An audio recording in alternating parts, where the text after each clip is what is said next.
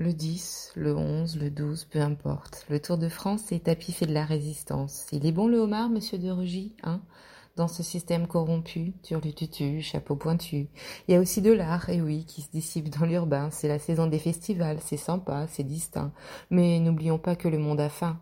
Plus de 100 millions de personnes dans la famine extrême, plus de 140 millions au bord de la famine et des tas d'autres millions laissés sur le bord de la route. Mais bon, en parallèle, je lis bisous papillons sur les murs de Paris, donc tout va bien.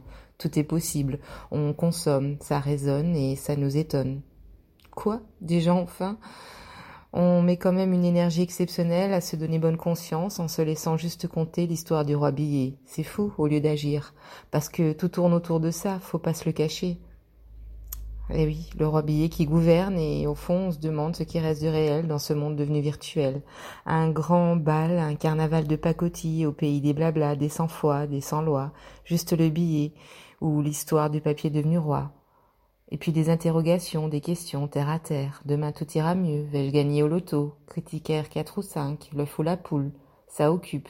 Parce que en même temps, on rafistole un navire déjà en train de couler. On dénonce le protocole mais sans concrétiser. On batifole ses coquillages et crustacés, et le constructif, lui, est oublié à coups de billets. Alors continuons à fermer les yeux, faire comme si de rien. Quoi, des gens ont faim Et pour finir mon coup de cœur du jour, d'abord un vide étrange, c'est complexe, l'humanité suffoque. Toc toc, y a quelqu'un? J'ai faim. Bercé par les mots, ouvre-moi ta porte. Rebelle pour vous faire rêver, face au déclin d'un début de société.